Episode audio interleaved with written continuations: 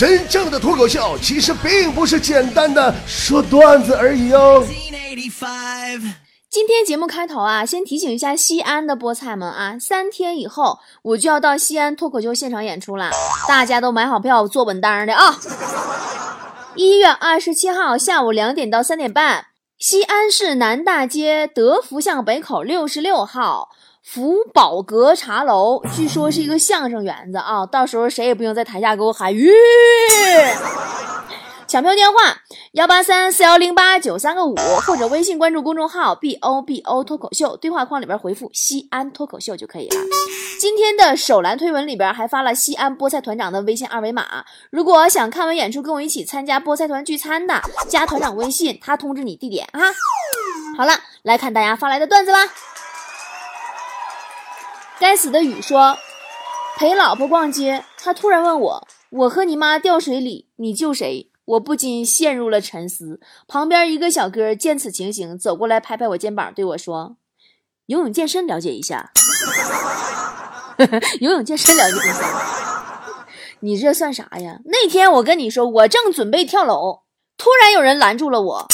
我说不要拦我，我不需要任何人的关心。对方一愣，说：别误会，兽医官才了解一下。兽医官才了解一下。牧师说：“推销员在药店门口向过往的行人吆喝，快看看我这一头浓密乌黑的秀发，这是用了三个月防脱生发水的奇迹呀！”然后秃顶的隔壁老王路过说：“请问你以前秃到什么程度呢？”推销员一边摘下假发一边说：“秃到一根头发都没有，你看不骗你。”你看现在推销员也是没谁了。曾经啊，强子就遇见过一个特别厉害了的推销员。就推销的啊，那也真是没谁了。有回嘛，强子出差，半夜下火车，一个半老徐娘拉着他说：“小伙子，住宿吗？你懂的。”强子没吱声，继续往外走。这大姐继续说：“有女大学生哦，很便宜哦，三十，去看看呢。”然后强子就去了。当然，强子后来给我们解释说，他是半推半就被拉去的。然后呢，进到一个房间，这个大姐没多大一会儿，领过来另一个半老徐娘说：“看，这是一九七九年毕业的女大学生。”斌少说：“陪哥们儿去取钱，他正在输入密码，背后突然来了一个壮汉，死盯着他。于是我咳嗽了一声，冲哥们儿使了个眼色，他立刻心领神会，转过身对那壮汉说。”那个，你手机号给我一下，我哥们儿看上你了，不好意思要。什么玩意儿？这内涵段子啊！神灯阿拉丁说，鞋店里，当我捧着一双鞋，在一个性感的金发女郎面前跪下的时候，我忍不住快速的瞥了一眼她的短裙底。她说：“臭不要脸，是不是臭不要脸？”我猜你在这里工作就是为了看女孩裙底是吗？我说当然不是了，我不在这里工作。那臭不要脸！冰雨孤灯说，男生的攀比点啊，真的非常奇怪。十点左右，我在宿舍说了一句：“你们怎么还不起床呀？”有个室友说：“你不行啊，憋不住了吧？”我一听，我怎么我就不行了？咣当，我就躺下了。现在。已经十二点半了，快吃中午饭了。我们四个人还躺在床上，谁也不下来。是啊，哎，我也觉得啊，男人有的时候好奇怪的。你就比如哈，男人的钱包就基本没有什么大用，就像他们的胸部一样，根本用不上。上次我男朋友过生日，我送给他一个名牌的男士钱包，他特别高兴的就接受了，并且感动万分。殊不知，这是我在他柜子里翻出来的，前年他生日时候我送他的。达子说，那年夏天，女同事约我一起喝咖啡，服务员一个不小心洒了我一身。由于身边啊没有换洗的衣服，女同事提议让我先去宾馆开间房，她去帮我拿换洗的衣服。再后来，我俩就在一起了。直到结婚那天，我才发现洒我一身咖啡那个人是他亲姐姐。哎，我就发现啊，怎么人家别人家的女孩子跟男朋友都有那么多招数可以用啊？各种心机呀，哎呦，就是各种撒娇啊。尤其是啊，你看，不管是电视里还是现实当中，就感觉撒娇就是女人对男人的杀手锏。可是轮到我呀，我下班了，我累得浑身无力呀，饿的也是前胸贴后背呀。我就想着自己也来一次杀手锏吧，男朋友肯定会屁颠屁颠给我做好吃的呀。于是我一进屋我就扭着屁股，我就学着电视上，我嗲声嗲气的我说：“亲爱的，我回来了，人家都饿了啦。”然后坐在沙发上玩手机的我那二货男朋友翻着白眼仁看着我，点了点头说：“嗯，我也饿了。”过往云烟说：“晚上吃完饭，女朋友对我说。”把碗洗了，给你二百块。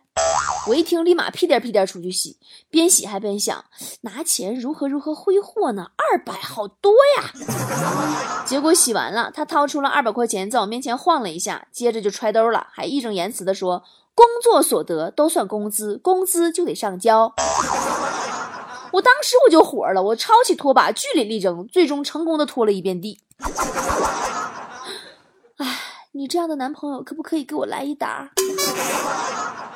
风筝断了线说，刚退伍的时候啊，身体素质好。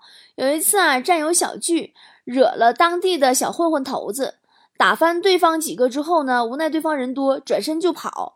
悲催的是啊，我跑进一个死胡同，后有追兵，前有高墙，无奈呀，一咬牙助跑，两脚蹬墙，爬上了墙头，看着后面的追兵，露出傲视的笑容。可万万没想到的是，院子里的主人以为是来贼了，拿着个长杆把我捅了下去。拼命的狼说，丈母娘家的电脑有点毛病。我去帮他重装一下，看到有个文件夹叫“天堂有路你不走，地狱无门闯进来”，随手点开看看，居然是我结婚那天冲进他家的视频。唉，是啊，有的时候啊，很多事情真的不能高兴的太早，乐极生悲呀。就在刚才，我在路上。看见一对小情侣，哎呀，那男的背女的呀，就装作要把那女的扔到垃圾桶里边那样子。哎，那女的呀，那个娇羞啊，那个娇笑啊，哎呀，那个讨厌呢，就是哎呀，讨厌，就那样。哎呀，那个恩爱呀，那个你侬我侬啊。然后大概呀，是那男的手一下没抓紧，女的就掉下来了，真掉进垃圾桶里了。该。远山在落雪说，同事啊去北方一个大医院学了三个月，刚回来，问他有什么体会，他思索了良久，说：“我们人类对自身的了解还是太浅薄了。”我们听到这句话，立马就正襟危坐呀，就是静静的等待他的高谈阔论。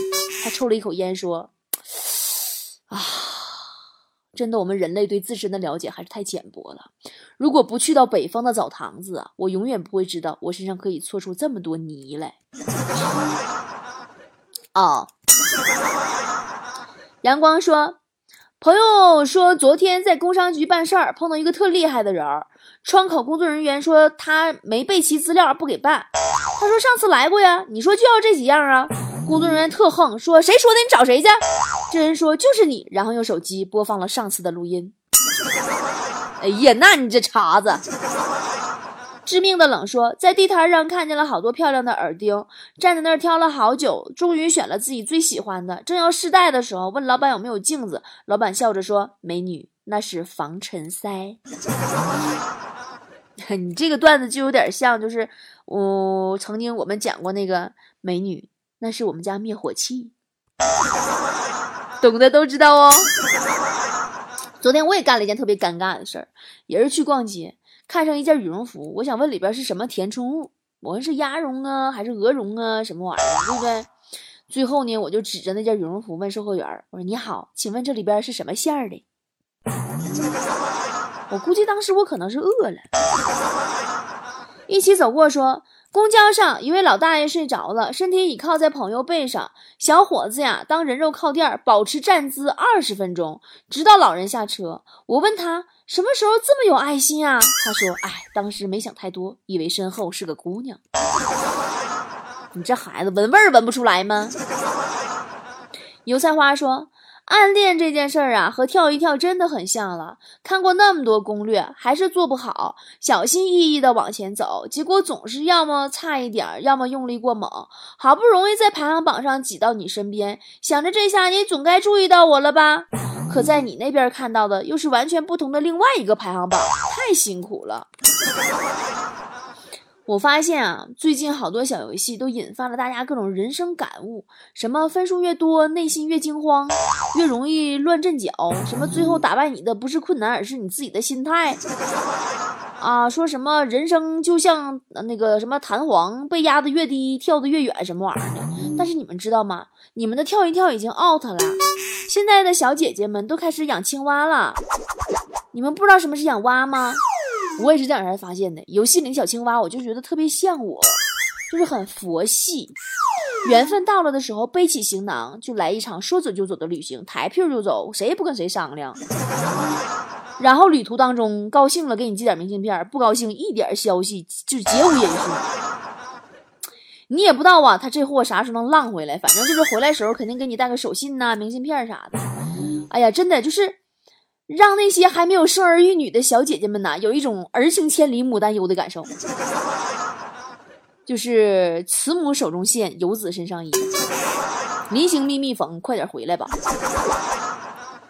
我就是从身边这些未婚未育的老母亲这个嘴里边，知道这个旅行青蛙的，一个个那家坨坨丝丝啊，张嘴闭嘴就是我的娃儿不回家，阿妈真的很想他。娃娃怎么回来都不给我带明信片呀？哎呀，我的娃，我的娃儿，我的娃儿已经坐在床上看了六个小时的书了，我好担心他眼睛瞎掉啊！拜托大姐，你男朋友都打了十个小时游戏了，没见你关心一下好吗？身边这几个山炮啊，思思、坨坨，还有新来的小编小马啊、珊珊啊，丽江最帅的管家彬彬呐，一群单身男女青年养蛙都养到走火入魔了。刚才没吃晚饭，我合计提议吃个晚饭吧。我说咱们晚上来个干锅牛蛙，竟然遭到了全场的反对，就好像我要吃他们亲生骨肉一样。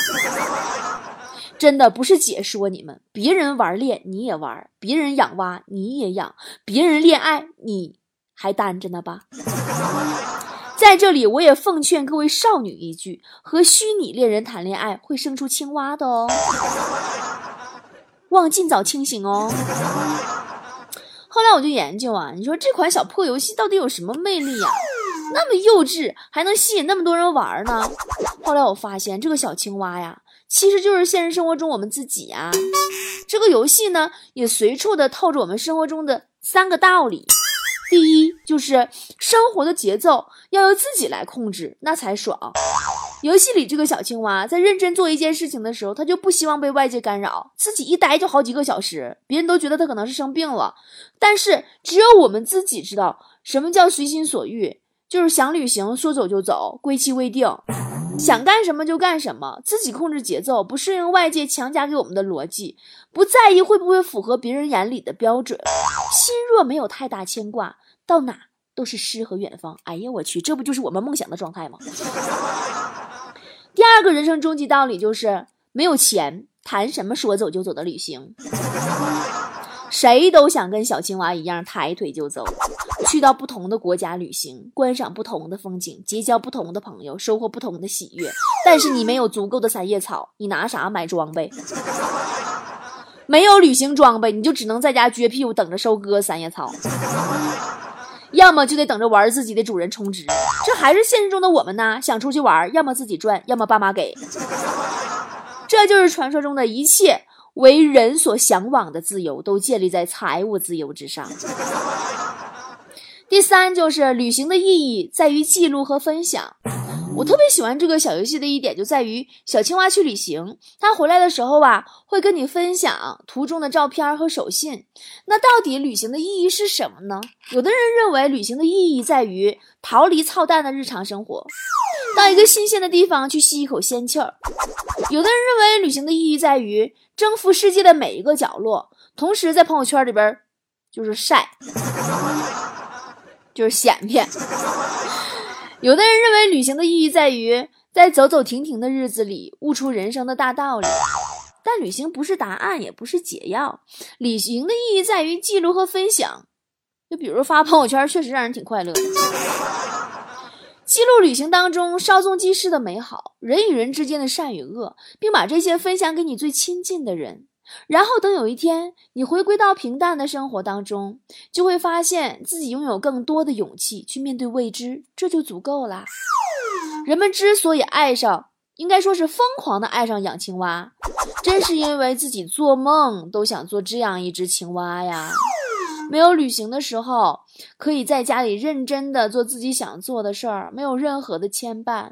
在旅行的途中，他可以仰望美丽的风景，结交不同的朋友。可是现实生活当中，每个人都不可能做到随随便便，做到像一只青蛙一样潇洒自如，所以才把这份情怀寄托到一只冷静睿智的小青蛙身上。那么，二零一八，跟我一起做一只治愈系的小青蛙吧。有工作的时候努力赚钱，收割三叶草；想走的时候抬腿就走，去到不同的国家、城市，去看海、看星星、看草原、看沙漠、看冰川。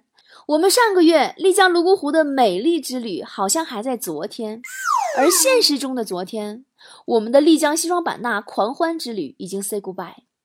我们在陌生的城市里结伴同行，在陌生的城市里互相由陌生变成一辈子熟悉的好朋友。这一次的分别好像还在眼前，而下一次的泰国行，今天晚上九点钟，二月十六号的泰国六日游报名就已经截止了。明天开始再报名的话，就是三月十九号的迪拜六日纯玩行啦。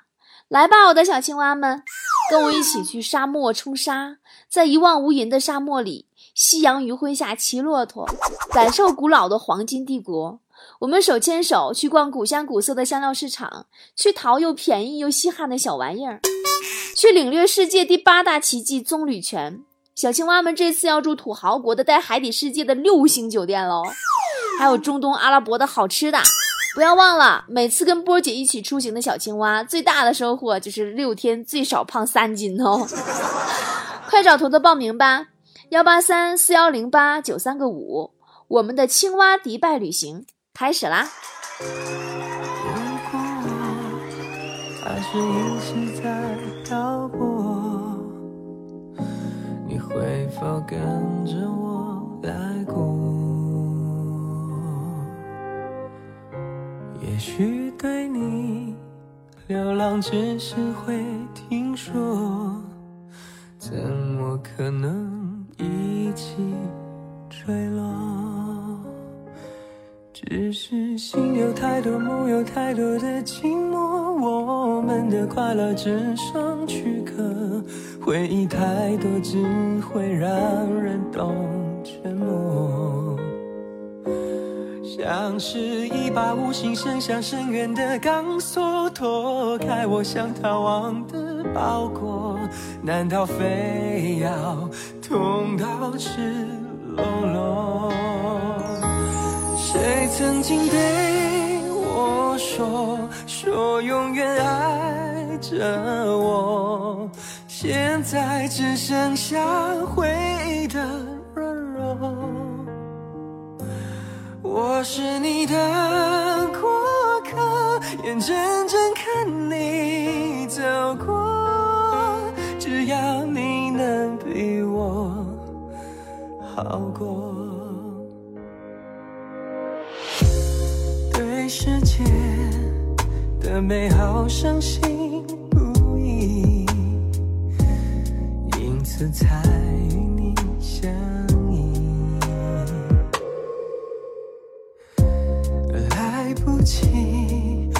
陪你一起到结局，你曾给我的已流失散尽。只是心有太多，梦有太多的寂寞，我们的快乐只剩躯壳，回忆太多只会让人懂沉默。是一把无形伸向深渊的钢索，脱开我想逃亡的包裹，难道非要痛到赤裸裸？谁曾经对我说，说永远爱着我，现在只剩下